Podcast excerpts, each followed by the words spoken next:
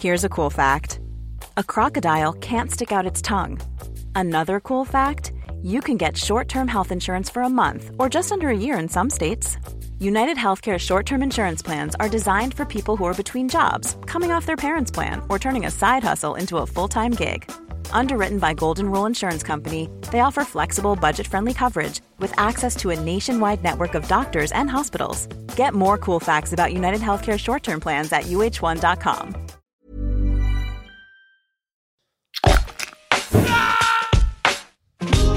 Alto Parlante, tu podcast de política. Te decimos las cosas como son. Al micrófono Pablo Marín y Arturo Aramburu. Comenzamos. Bienvenida, bienvenido a un episodio más de Alto Parlante, tu podcast favorito de política. Como todos los lunes, como todos los jueves, ya estamos de vuelta, ya te traemos toda la información para que seas la persona con la opinión y el criterio contundente que necesitas tener en todas las mesas de conversación, que sepas todo lo que está ocurriendo, todos los temas relevantes de México, te los traemos. Y no solo eso, te los traemos de una manera entendible, de una manera digerida, de una manera que, te haga sentido, que comprendas, que, logres distinguir eh, por qué pasan las cosas y por qué no. Y eso sí, sin filtro. Te decimos las cosas como son y todos los lunes y todos los jueves, a menos que nos censuren. El día de hoy solo voy a estar yo platicándote. Pablo no nos puede acompañar el día de hoy y no estoy acostumbrado a grabar yo solo, pero eso no nos va a, detener de que sigamos llevando toda la información. Va a ser un episodio más breve de lo normal, eso sí te lo adelanto, em, pero no por eso va a tener menos información, ¿sale? Comenzando con un tema internacional, un tema que nos demuestra varias cosas. Primero que nada, nos demuestra que la tesis que te presentamos el episodio pasado, pues es completamente cierta y los ejemplos no lo demuestran. En Ecuador hubo elecciones el día de ayer y justamente las encuestas eh, pues arrojaban un resultado completamente diferente. Guillermo Lazo fue el candidato ganador en esta ocasión y Guillermo Lazo iba abajo en todas las encuestas. Guillermo Lazo, muy breve, es un ex banquero de 65 años que ya había participado en dos ocasiones para la, eh, para la presidencia. Este era su tercer intento. Y su contrincante era Andrés Arauz. Andrés Arauz, el brazo derecho del expresidente Rafael Correa, em, que en su administración, que por cierto fue larguísima, nueve años en el poder, pues eh, rehizo la constitución, reformó un montón de cosas, eh, metió mucho control del gobierno en temas económicos, un régimen que no funcionó y un régimen que la gente o mucha gente castigó con el voto en esta ocasión, demostrándonos dos cosas, demostrándonos que, como ya les dije, las encuestas no mandan, las encuestas se equivocan y que el poder puede cambiar, que el régimen puede cambiar, por más permanente que lo veamos, que votar sí importa que no, no, no importa todo lo que pase antes más que el día de la elección, porque en ese día se decide todo. Afortunadamente, el opositor Andrés Arauz dijo que le permiten la transición en el poder y que democráticamente le dan entrada y que van a apoyar a que esto eh, se logre de la mejor forma, sin violencia y sin nada. Entonces eso de aplaudir, ojalá en México pueda ser de una manera parecida en caso de que no ganen los que les urge seguir ganando, sin mencionar a quiénes.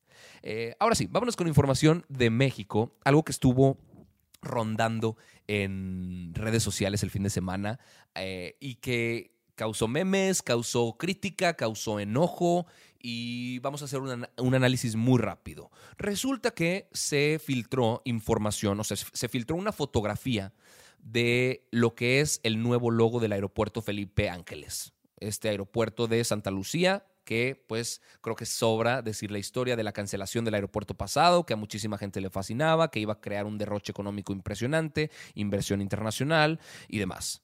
Se construye este nuevo aeropuerto y se filtró una imagen del logo que ahora va a ser la imagen que lo va a representar. No soy diseñador, no tengo ningún conocimiento de diseño, pero no por eso puedo no darme cuenta de que es una verdadera porquería. Un logo improvisado, con mala tipografía, una paleta de color mal elegida, con malos iconos, malas retículas, mal acomodado, eh, mal todo. Y yo vi en redes sociales una cantidad de propuestas diferentes de diseñadores eh, independientes que todas se veía completamente pues, superior. Ahora, el problema aquí, y esto sí me gustaría dejarlo en claro, el problema no es que se vea feo o no. Eso causa molestia, claro, por supuesto. De hecho, es casi un insulto para los diseñadores en, México, para cualquier persona y pasajero que vaya a pasar por ese lugar. No solo es feo, es problemático. Y les voy a explicar por qué. De ese logo, de esa imagen, van a derivar todo lo que visualmente va a estar en el aeropuerto. Los letreros, em, las letras, los colores, los señalamientos. De esa imagen va a derivar lo que visualmente va a ser el aeropuerto. Y eso puede ser muy problemático para los pasajeros, para la fluidez que vaya a tener de gente el aeropuerto, para el entendimiento que se pueda lograr a tener o no de cómo se están señalando las cosas, para, para un montón de cosas. En verdad, existen análisis al respecto y existen casos al respecto de cómo el diseño de un logo de un aeropuerto termina determinando la manera en la que funciona al interior el tránsito interno de, las, de los pasajeros eh, dentro de ese aeropuerto. Entonces, pues empezaron con el pie izquierdo. No tiene coherencia y no va de acuerdo con la experiencia del usuario que en realidad tendríamos que tener. Ahora, eso no es lo único que molesta. Molesta también que nos han demostrado en más de una ocasión, y ahora lo vuelven a hacer, que esta administración, que este gobierno, por su emblema de austeridad republicana, por su emblema de que hacen las cosas diferentes, con ese argumento disfrazan el hacer todo chafa, el hacer todo mal. Afortunadamente ahorita fue un logo, pero nos lo han demostrado con obras, con construcción, con eh, tecnología, con básicamente todo lo que han tocado.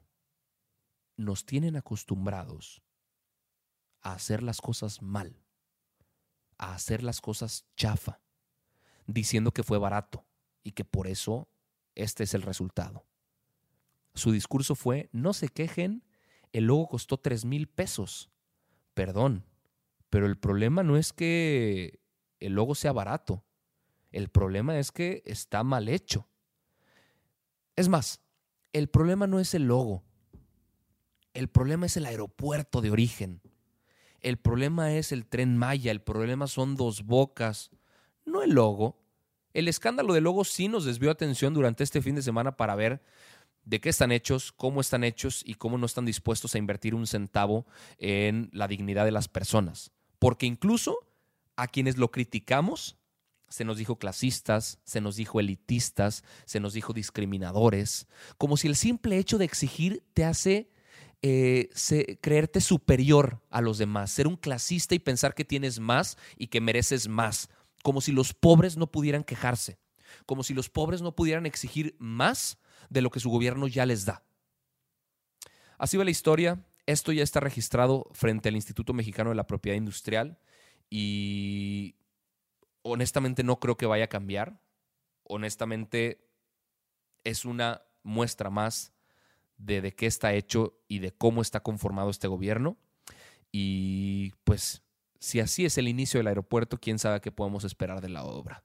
Pero bueno, vámonos a otra información, a otro tema completamente, pero que sí tiene continuidad con lo que estuvimos hablando la semana pasada. Perdón, yo sé que quizá ya no quieres escuchar el tema de Félix Salgado Macedonio y que su nombre te causa vómito y repulsión, pero tenemos que hablarlo y tenemos que hablarlo ahorita porque estamos en momentos importantísimos y cruciales para ver cómo va a terminar la novelita de Félix Salgado Macedonio. Félix Salgado Macedonio, sobra decirlo, el candidato, o por ahorita no, a la gubernatura de Guerrero por Morena, un cuate con cinco denuncias por violación, acoso sexual eh, y algunas otras cosas por ahí. Eh, estuvo en pre-campaña no presentó sus informes de gastos ni de ingresos y el INE lo castigó no por las denuncias, sino porque no presentó su informe a tiempo, lo mandó al Tribunal Electoral del Poder Judicial de la Federación, el tribunal pues terminó limpiándose las manos y su resolución fue, INE, te regresamos la bolita, es como una, ¿cómo se llama ese juego? La, la, papa caliente, le regresaron la bolita al INE para que el INE determinara en un plazo de 48 horas hábiles qué va a pasar. 48 horas hábiles que empezaron el viernes a las 6 de la tarde, terminó la jornada, entonces tienen lunes, tienen martes, vamos a ver qué pasa, vamos a seguir eh, metiendo presión en el tema y estuvo muy dividida la opinión. Uno me llamó la atención, que bueno, no, no, me sorprendió. Sería mucho decir que me sorprendió porque no es cierto, eh, que fue la opinión de, un magistrado que ya tiene fama, un magistrado que eh, nos ha sorprendido en más de una vez, José Luis Vargas. José Luis Vargas se le conoció en su momento como el magistrado Billetes, no sé si lo recordarán. Él es el presidente del Tribunal Electoral, entonces imagínense el peso que tiene hacia adentro del organismo. Él aparte de haber tenido un enriquecimiento ilícito que no tiene demostración, que la UIF ya estaba persiguiendo, que por cierto de manera muy extraña pararon la investigación y pararon la persecución y, todos los datos que tenían, dejaron de recabarlos de manera muy extraña hacia adentro de la UIF, pero bueno, ese no es el tema. Eh, tuvo un enriquecimiento ilícito, tuvo unos movimientos muy extraños por 14 millones de pesos en una tarjeta a su nombre. Eh, cuadruplicó su fortuna. Muy raro. Pues este cuate decidió decir, y obviamente no viene nada bien al caso, decidió decir que el INE se estaba equivocando con su decisión, que era antidemocrática su decisión. Y eso básicamente lo que hizo fue meterle leña al fuego y darle más cartas y más poder a Félix Salgado Macedonio, que te me vas a quedar frío y fría allá en casa, se le ocurrió decir en un meeting que tuvo el fin de semana que si él no es candidato, que si no le regresan la candidatura, el INE va a desaparecer. Que él tiene superpoderes que el INE no dimensiona y que terminaría desapareciendo. Que va a crear un ejército por la democracia para no permitir que se lleven a cabo las elecciones en, en Guerrero. Eso es un delito. Es un delito que se llama sedición. Es un delito que tiene como condena 15 años de cárcel en el Código Penal. Y es un delito que está cometiendo este señor y que nadie le pone un hasta aquí. Honestamente, yo creo que la decisión del INE no va a cambiar y te explico por qué no tendría que cambiar. El pasado 25 de marzo ya votaron en negarle la candidatura, en retirarle la candidatura. Y fueron siete votos a favor de retirarla, cuatro votos porque se la quedara me gustaría decir los nombres, porque creo que vale la pena ver quién vota cómo y por qué está ahí y por qué vale la pena tenerles el ojo encima. Lorenzo Córdoba votó porque se le quitara la candidatura. Igual Ciro Murayama, Daniel Rabel, Daniel Rabel, perdón, Beatriz Zavala, Jaime Rivera, Carla Humphrey y Martí Faz. Ahora, porque se quedara la candidatura, José Roberto Ruiz Aldaña, Adriana Favela, Norma de la Cruz y Ugvic Espadas. Su decisión no tendría por qué cambiar. No existe nada nuevo en la ley desde que se tomó esta decisión el 25 de marzo hasta ahorita. No existe ningún otro factor que haya cambiado. No existe nada adicional a lo que se tenía en ese momento para que su decisión ahora fuera diferente. Si la decisión cambia, entonces podemos ver que la presión que ejerció Morena fue suficiente. Y es importante decirlo y es importante entender por qué las elecciones nos importan tanto ahorita. A Morena le, le interesa y le urge mantener control de la Cámara de Diputados. En el 2023 vamos a cambiar a cuatro consejeros del INE. Esos cuatro consejeros pueden cambiarles la historia a la ley electoral. Esos cuatro consejeros, si Morena tiene mayoría en la Cámara de Diputados, pueden ver completamente en beneficio suyo, porque la Cámara de Diputados los va a asignar los va a votar. Si controlan la Cámara de Diputados, entonces pueden tener control sobre el INE. Y si tienen control sobre el INE, tienen control sobre las elecciones. Y las malas historias dictatoriales así empiezan. Entonces vamos a ver con qué nos sale el INE. Ojalá y se cuelguen la medallita y digan, señores, su presión no, para mí no, no funciona. Nuestro voto se queda y este podría ser el final del tema Félix Salgado Macedonio. Ojalá esta sea la última vez que hablemos de él en este podcast. Ojalá la, bueno, la penúltima. Ojalá y la última vez que hablemos de él en este podcast sea para decir que su candidatura ya no existe y que Morena puso a alguien más. Eh, el candidato de Michoacán está pasando por lo mismo, no hablamos tanto de él, pero está pasando por exactamente lo mismo, sin denuncias de violación, ojo. Pero vamos a ver qué pasa con este tema. Esto fue Alto Parlante, un episodio mucho más breve, pero con información que necesitabas saber para comenzar la semana. Gracias por recomendarnos, gracias por compartirnos, gracias por escucharnos, gracias por ser parte de este podcast. Esto fue Alto Parlante, tu podcast favorito de política.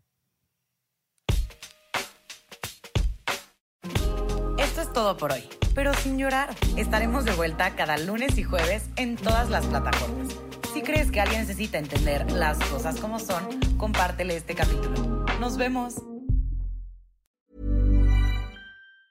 Hey, it's Danny Pellegrino from Everything Iconic.